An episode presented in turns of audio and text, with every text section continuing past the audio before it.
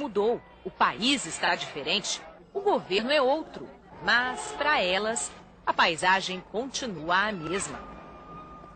É assim que elas veem o mundo, é assim que não se deixam ver.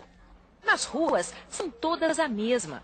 Sombras sem identidade, fazendo compras, carregando os filhos, comportando-se como se não merecessem estar ali.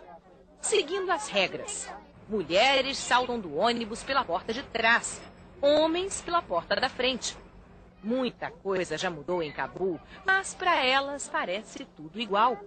De vez em quando, a gente flagra um tantinho de vaidade que sobrevive, apesar dessa existência às escondidas.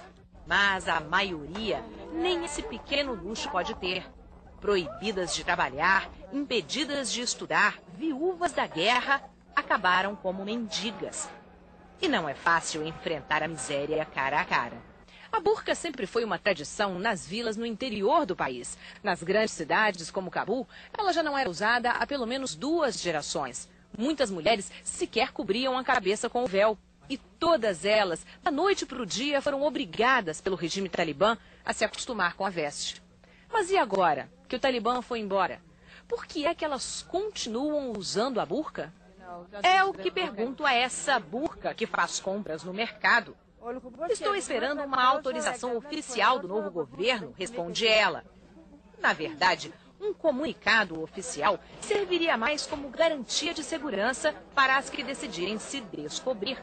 Afinal, pense bem. Durante cinco anos, estes homens não puderam ver os rostos das mulheres afegãs. Muita coisa eles não puderam fazer durante este período. E agora querem recuperar o tempo perdido. É mesmo de dar medo enfrentar os olhares masculinos que certamente cairão sob a primeira que se livrar da burra.